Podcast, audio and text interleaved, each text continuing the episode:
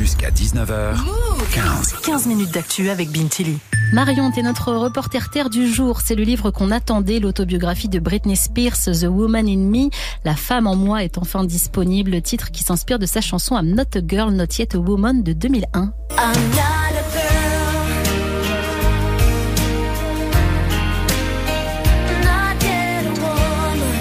288 pages où elle raconte sa vie, ses amours, sa tutelle, son enfance. Elle dit tout sans tabou. Le livre sort dans 26 pays, a été traduit dans plus de 10 langues. T'as sorti ton micro-move pour décrypter le phénomène Britney. Et pour ça, je suis allée dans une des plus grandes librairies de France, la FNAC. Là-bas, ils étaient nombreux à vouloir acheter l'autobiographie de cette icône de la pop, surtout par curiosité. Parce que ça a fait beaucoup de bruit et donc du coup, juste pour savoir. J'écoute pas spécialement, je suis pas une grosse fanade de Britney Spears.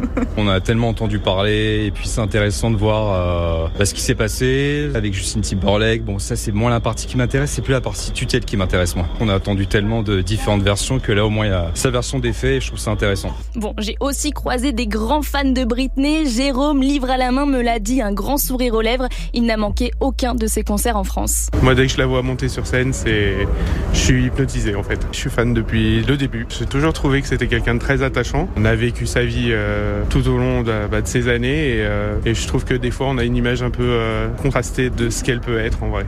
Et forcément, je lui ai demandé quelle était sa chanson préférée. Ah, il y en a beaucoup. Euh, Peut-être bien Womanizer.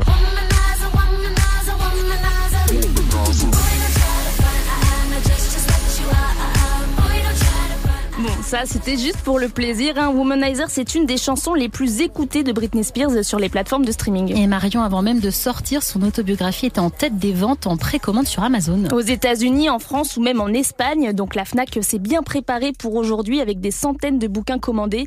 Pour Zara Bourara, chef du rayon livre, cette sortie, c'est un véritable événement parce que c'est la première fois que Britney Spears prend la parole. On lui a confisqué la parole pendant une grande partie de sa vie. C'est une autobiographie, mais c'est pas seulement une biographie pour les fans. C'est pas une biographie seulement de pop star.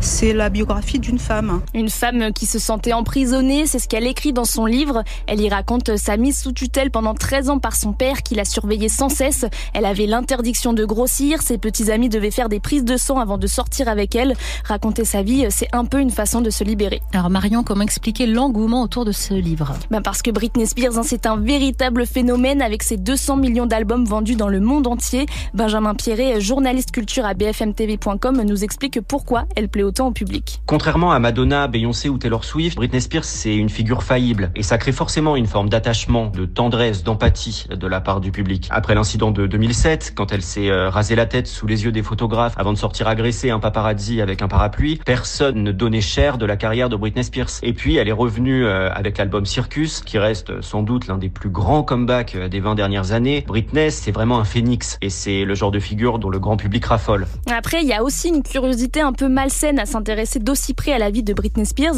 que ce soit euh, pour avoir les détails de sa tutelle ou de son avortement forcé lorsqu'elle était en couple avec Justin Timberlake. Il y a autre chose d'intéressant chez Britney Spears, c'est qu'elle représente à elle seule les deux côtés de la médaille du succès. Elle incarne tout à la fois le rêve américain dans tout ce qu'il a de plus opulent et la chute américaine dans tout ce qu'elle peut avoir de sordide. On l'a aussi vu quand les coulisses de sa tutelle ont été mises au jour en 2021. Britney Spears, c'est vraiment une fenêtre ouverte sur les coulisses peu reluisantes du star system. C'est quelque chose de très mystérieux et qui dit mystère dit fascination, forcément. Mais cette fascination, c'est ce qui a permis à Britney d'être libre. Hein. Grâce à la médiatisation de sa tutelle, le mouvement Free Britney s'est créé sur les réseaux. Des milliers de personnes se sont mobilisées pour la libérer de l'emprise de son père. D'ailleurs, dans son livre, dans son livre, la chanteuse remercie son public car sans lui, tout ça n'aurait sûrement pas été possible. Merci beaucoup Marion, je vais attaquer le livre dès ce soir.